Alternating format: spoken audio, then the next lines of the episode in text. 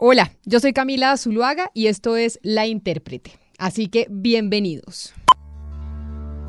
Y sí, Sebastián, es que quisimos darle un eh, respiro a la crisis sanitaria y económica que desató el coronavirus y que nos ha capturado casi que la atención de los últimos siete episodios de la intérprete. Dos meses. Dos meses. Dos meses. Es que el 11 de marzo la Organización Mundial de la Salud decretó al COVID-19 como una pandemia. Sebastián Nora, ¿qué hubo? Usted que hace parte de este equipo eh, de la intérprete, bienvenido usted también. Sí, Camila, y hoy un tema muy importante que, que yo creo que bien vale la pena que lo, que lo hablemos en este episodio. Sí, señor, y es eh, en Colombia. Para usted, si nos escucha tal vez fuera eh, del país, en Colombia se desató un escándalo gigantesco por algo que ya hemos vivido en otras oportunidades y son eh, seguimientos o ahora como se les llama perfilamientos por parte del Ejército eh, Nacional, por parte de la inteligencia, que reveló una investigación de la revista Semana, una de las más importantes del país. Perfilamientos a periodistas, Sebastián, a líderes sociales, a políticos y a opositores. Sí, Camila, y llueve sobre mojado porque estas carpetas que la inteligencia del ejército realizó de perfilamientos y seguimientos a periodistas es otro capítulo más de un historial negro en este sentido. Por ejemplo, Yolanda Ruiz de RCN Radio, María Alejandra Villamizar de Noticias Caracol, Ignacio Gómez de Noticias 1, Camilo Poveda de Blue Radio, son solo algunos de los periodistas a los que el ejército ha venido siguiendo e interceptando ilegalmente. Pero mire, sabemos, Sebastián, que el ejército responde al presidente. El presidente es el comandante en jefe, no importa cuál sea. En este caso, pues es el eh, presidente Duque.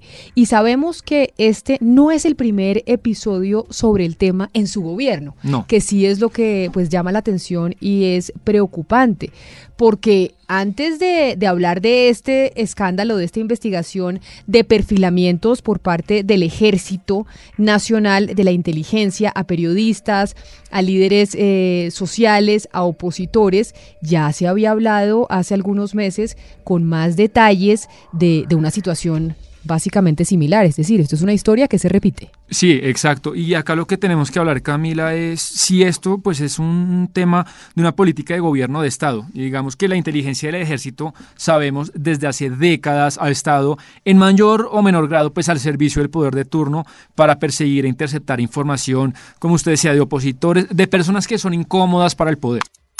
Pero por eso empecemos ya y entremos en materia. Hagamos un poco de historia. Y es que en Colombia el célebre servicio de inteligencia se llamaba SIC y fue creado en el gobierno de Rojas Pinilla en 1953.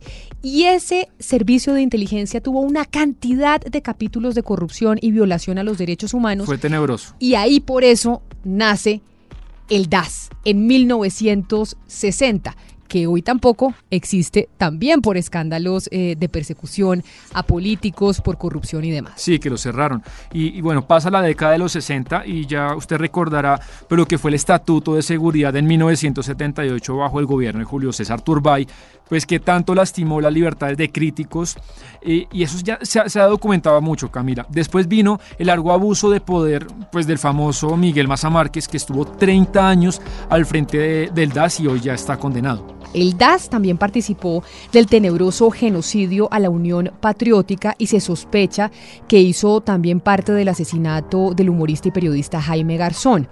Otro de los escándalos que ha vivido Colombia sobre seguimientos son eh, las interceptaciones ilegales en el 2009. En Colombia los llamamos chuzadas. Lo que pasa es que yo creo que si otro eh, ciudadano hispanoparlante escucha la palabra chuzadas, pues no sabe exactamente lo que significa. Por eso son interceptaciones. Ese escándalo en el 2009 que fue en el segundo gobierno de Álvaro Uribe Vélez que terminó precisamente con la desaparición del DAS en el 2011, como ya lo habíamos eh, mencionado. Usted recordará, Camila, el episodio donde la trabajadora eh, de, de, de, la persona que sirve los tintos en la Corte Suprema pues ponía un chip y un micrófono a los magistrados. Eso... Sí, que hubo varias caricaturas donde decía que el micrófono estaba dentro de los tintos cuando le ofrecían a los magistrados un tinto o una agüita aromática durante las audiencias. Pues ahorita uno le da risa, pero fue lamentable en su momento. Y cuando hablamos, Camila, de estos temas, pues es valioso, siempre es importante conocer la postura de la FLIP.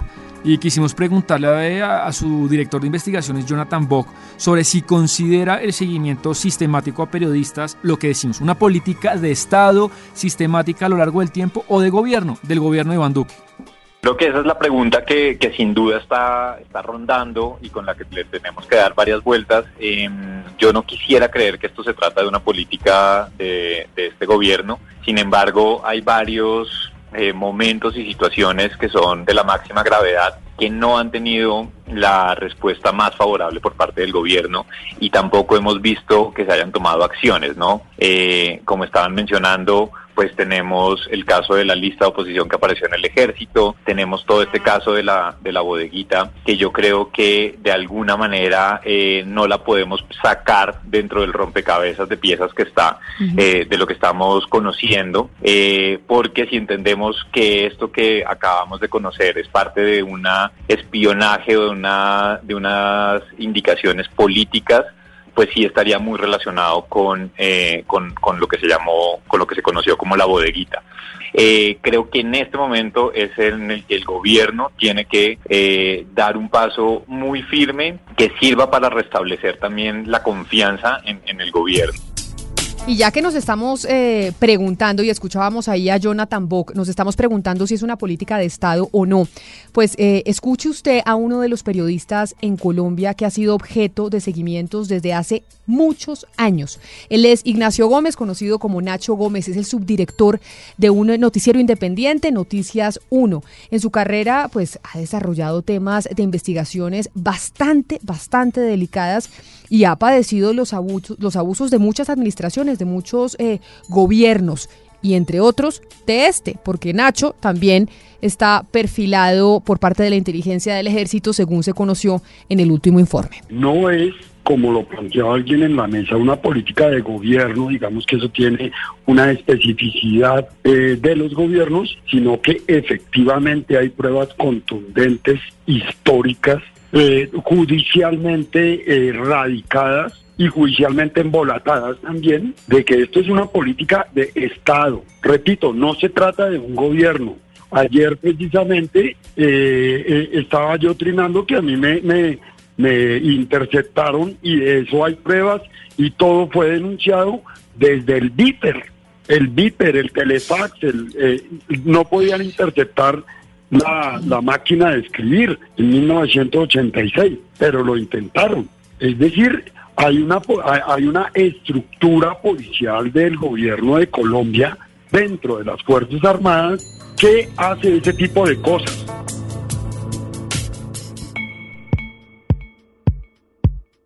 Y oyendo a Nacho y, todas las cosas que, que, podemos hablar, no podemos afirmar categóricamente, pero tampoco es descartar. Y es establecer un puente o un hilo entre el tema de la bodeguita uribista y los seguimientos eh, a periodistas. Porque, a ver, la investigación de la Liga contra el Silencio dejó claro que altos funcionarios de Palacio pues diseñaron una estrategia para desprestigiar a periodistas o no. Uh -huh. Y ahora lo que estamos viendo es que se hizo con el ejército, pero no podemos descartar pues que eso obedezca a los mismos intereses políticos, si bien no está confirmado. Pero entonces, mire, Sebastián, si entre los funcionarios y los tuiteros que usted menciona hubo una línea, una orden con objetivos políticos, existe la posibilidad de que la inteligencia del ejército siguiera una estrategia de algún funcionario o político en conocer los pasos de algunos periodistas o algunos opositores o algunos influenciadores en redes sociales, ¿por qué no? Sí, pues cuesta creer que, que los militares se manden solos, sin algún propósito importante detrás, como, como si fuera simplemente por curiosidad. Y respecto a esto, Camila, sobre quién pudo dar la orden, que al final es la pregunta clave, ¿quién dio la orden? Oigamos las explicaciones o explicaciones entre comillas del general Luis Fernando Navarro, que sabemos es el comandante de las fuerzas militares.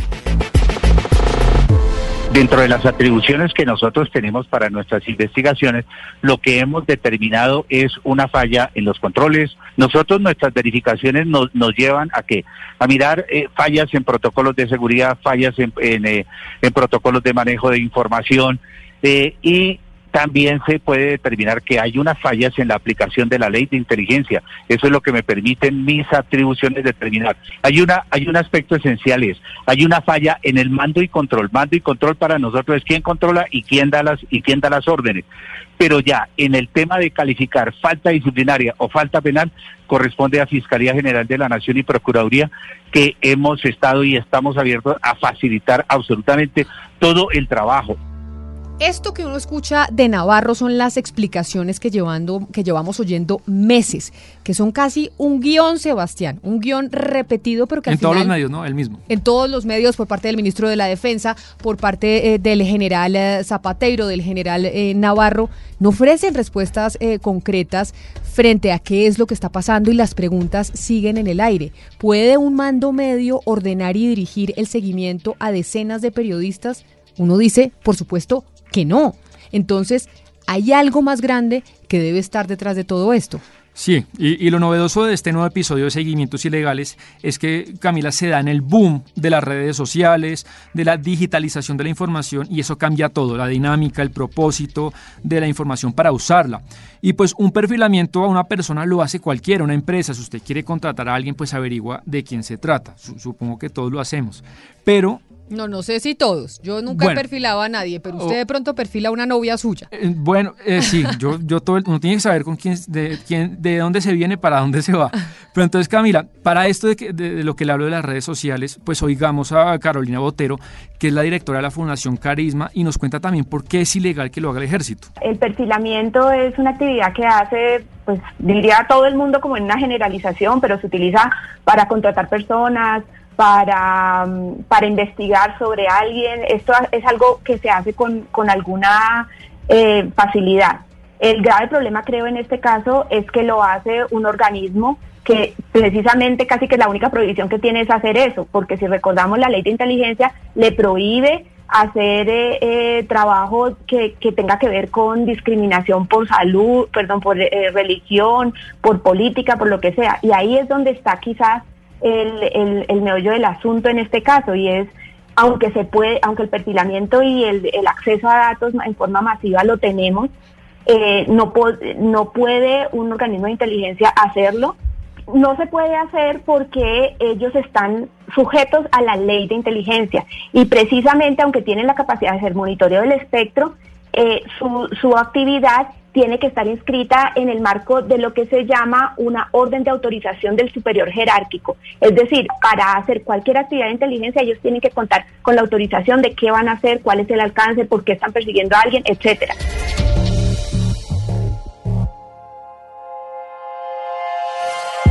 Pero por eso, Sebastián, eh, terminemos este episodio oyendo una reflexión muy importante sobre el valor de la libertad de expresión en la voz de Catalina Botero, decana de Derecho de la Universidad de los Andes, pero quien ha dedicado en buena parte su carrera a investigar y rescatar el valor democrático de la libertad de expresión y de prensa. De hecho, estuvo en la Relatoría de la Libertad de Expresión muchos años. Claro que aquí hay una discusión cultural, yo en eso estoy totalmente de acuerdo. Nosotros tenemos que reflexionar sobre la manera como ejercemos nuestra libertad de expresión en Internet y la ética del servidor público, pero también nuestra propia ética, nuestro propio comportamiento cívico en las redes sociales. Y yo creo que la discusión jurídica no puede opacar esa discusión, pero hay una discusión jurídica importantísima que tiene que ver con la violación de deberes del Estado colombiano, que pueden incluso llegar a comprometer la responsabilidad internacional del Estado colombiano. Y ahí déjeme simplemente explicarle ¿Por qué digo esto?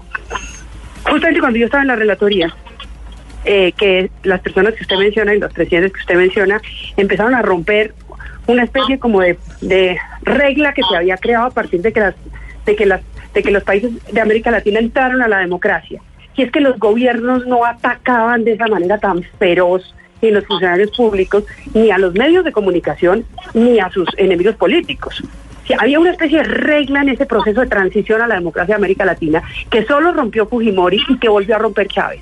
Y después de Chávez Correa y podemos hacer la lista de los presidentes. Y es una buena conclusión para este capítulo.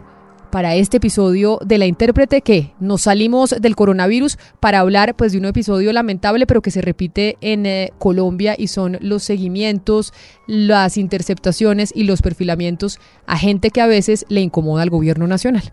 Y pues Camila, a mí sí me cansa un poco como ciudadano y como periodista que, que los escándalos se encadenan y siempre son las mismas explicaciones. Yo quisiera que haya una cirugía a la ley o, al tema de inteligencia del ejército para que haya más garantías, porque siempre lo mismo, siempre lo mismo, es la sensación que tengo. Y siempre criticamos, criticamos muchas veces las dictaduras, criticamos Venezuela, criticamos Cuba, no nos gusta China, no nos gusta ese modelo de, de gobierno y de régimen político.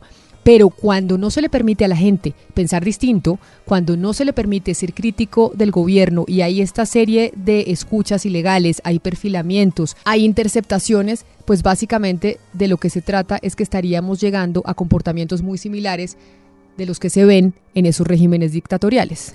Esto es todo por hoy en La Intérprete. A ustedes gracias por escuchar este nuevo episodio de nosotros. Ya saben que si les gustó pueden compartirlo con sus amigos Estamos en todas las plataformas digitales. Hoy la intérprete se hizo posible gracias, como siempre, a los textos de Sebastián Nora, a la corrección de estilo de Diana Mejía, a la producción musical de Gonzalo Lázari y a la producción periodística de Jennifer Castiblanco y David Ferro.